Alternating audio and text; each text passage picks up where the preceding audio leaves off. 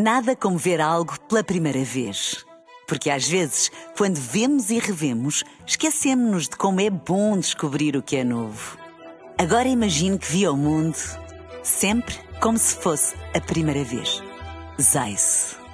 Veja como se fosse a primeira vez. Na rádio, no digital, em podcast. Música para sentir, informação para decidir.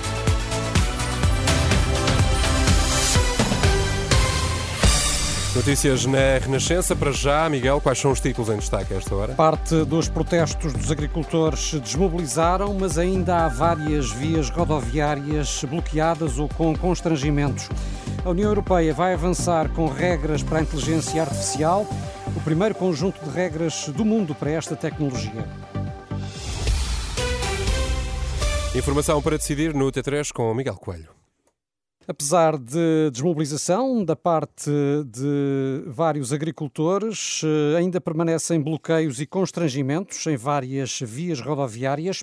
Na sequência de reuniões por videoconferência com a ministra Maria do Céu Antunes, parte dos manifestantes decidiu suspender a contestação, fica a aguardar a concretização das promessas do governo e novas reuniões agendadas para a próxima semana, mas outros grupos de agricultores optaram por prosseguir os protestos. O balanço que acaba de ser feito pela GNR aponta para a existência de bloqueios em duas zonas, junto à fronteira, no distrito de Beja, e outros sete locais onde se mantêm dificuldades de circulação. no distrito de Beja existe o corte uh, ainda de duas vias, a Estrada Nacional 260 em Vila Verde de Ficalho e também a Estrada Municipal 520 de Paimogo. Por sua vez, no distrito de Viseu, uh, em Lemego, constrangimentos rodoviários na Estrada Nacional 226 uh, eh, e também com interdição nos acessos à A24. no distrito de Aveiro, constrangimentos rodoviários em Estarreja, na Estrada Nacional 224, também com a interdição dos acessos à A29 e à A1. É, junto à rotunda da Tirana, em Grândola, no IC1. No distrito de Vila Real, constrangimentos na Estrada Nacional 103-5, em Vila Verde da Raia, é, também aqui esse constrangimento é, face ao movimento dos agricultores. Capitão João Lourenço da GNR, com a lista uh, dos problemas nas estradas que ainda se registram uh, na sequência destes protestos por parte de grupos de agricultores. O líder parlamentar do Partido Socialista responsabiliza, entretanto, a Ministra da Agricultura pela revolta que se instalou no setor. Em declarações à Renascença, Eurico Brilhante Dias afirma que Maria do Céu Antunes cometeu um erro ao reduzir os apoios. O também cabeça de lista do PS por Leiria nas próximas eleições admite que fica a ideia de que o Executivo só voltou atrás por causa dos protestos dos últimos dias. O Governo, e devo dizer isto de forma clara, penso que fez um erro de avaliação e há erros técnicos que foram corrigidos pela Senhora Ministra. Mas eram erros técnicos que teriam sido evitados, que têm a ver com o corte de 35% nos valores que eram atribuídos aos agricultores. Teve que ter uma intervenção, que é uma intervenção que seria desnecessária se não se tivesse cometido um erro. Temos que compreender porque é que as pessoas estão a protestar e temos que compreender como é que podemos resolver problemas no quadro das políticas públicas. Mais uma vez devo dizer que o detonante é um erro e é um erro que devia ter sido evitado. A verdade é que a imagem pública de que o erro foi corrigido por pressão uh, da rua é uma imagem que já não conseguimos ultrapassar. Essa ficou. E por isso lamento, lamento profundamente líder parlamentar do eh, PS, também eh, no programa São Bento à Sexta da Renascença.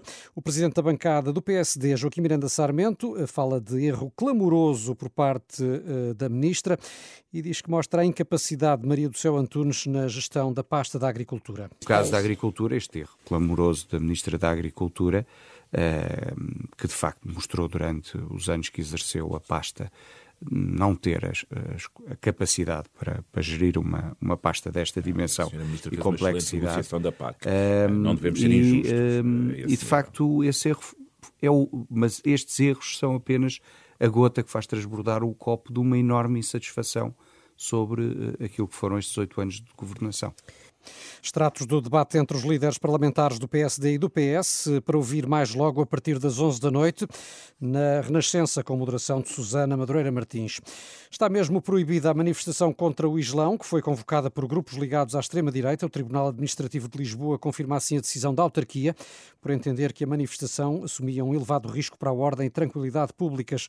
O juiz destaca que a manifestação estava justamente convocada para o local onde existe com grande probabilidade a maior concentração de pessoas praticantes da região islâmica em Lisboa, motivo pelo qual, entende o juiz, este tipo de iniciativa seria propício a uma escalada de eventuais provocações e conflitos. O Tribunal declarou por isso improcedente a ação apresentada esta semana por um dos organizadores. Entretanto, fonte da PSP contactada pela Renascença assegurou que há um dispositivo policial preparado para poder fazer face a um eventual conflito que surja amanhã, apesar desta manifestação estar proibida. Polícias em protesto quiseram entregar a arma de serviço, uma ação que a PSP confirma em comunicado, onde explica que, tendo em conta o estatuto disciplinar, esta forma de protesto acabou por não se concretizar. A Polícia de Segurança Pública confirma ainda que existe um número de baixas superior ao habitual, mas que tal facto não está a colocar em causa a normal prestação de trabalho da PSP. Recorde-se que ao longo das últimas semanas, agentes da Polícia e guardas da GNR têm mantido um protesto em defesa de um suplemento remuneratório idêntico ao que é pago na Polícia Judiciária. E no processo judicial da Madeira, Miguel, foi esta tarde concluído o interrogatório ao primeiro dos três detidos. Sim, o empresário Pedro Custódio, principal acionista do Grupo de Construção Civil e Promoção Imobiliária Sócio Correia, o advogado do empresário André Navarro de Noronha, garante que tudo foi esclarecido durante este interrogatório. Foi bem, um bom ritmo, esclarecemos rigorosamente todos os aspectos sobre os quais foram, foi perguntado e percebemos que é uma operação grande, que ocorreu a, uns, a, um, a muitos quilómetros daqui, que há uma logística para, para, para cumprir, mas o que as pessoas têm que entender é que a defesa não é a defesa que pode ser honorada. E a partir do momento em que estamos no décimo dia, e se há problemas na prova e problemas na logística, só há uma decisão que já devia ter sido tomada. Que é libertar. Claro. É Os advogados dos três detidos apresentaram, entretanto, um recurso para a libertação dos arguídos, uma vez que já se encontram sob detenção há 10 dias, mas o juiz eh, rejeitou. A esta hora decorre o interrogatório ao segundo detido neste processo sobre suspeitas de corrupção na Madeira. É ele Avelino eh, Farinha, do Grupo de Engenharia e Construção AFA. Os acionistas eh, da Global Média avançam em comunicado que há um princípio de entendimento para uma solução que assegure os títulos do grupo e as condições de trabalho dos trabalhadores. O texto acrescenta que está previsto o pagamento de salários até ao próximo dia 7, estando igualmente a ser avaliados mecanismos para a regularização do subsídio de Natal. Contactado nos últimos minutos pela Renascença, Diogo Freitas, que representa um grupo de empresários que manifestou interesse em comprar o Jornal de Notícias, o Jogo e a TSF, sublinha contudo que o acordo ainda não está fechado e por isso remete qualquer declaração para mais tarde.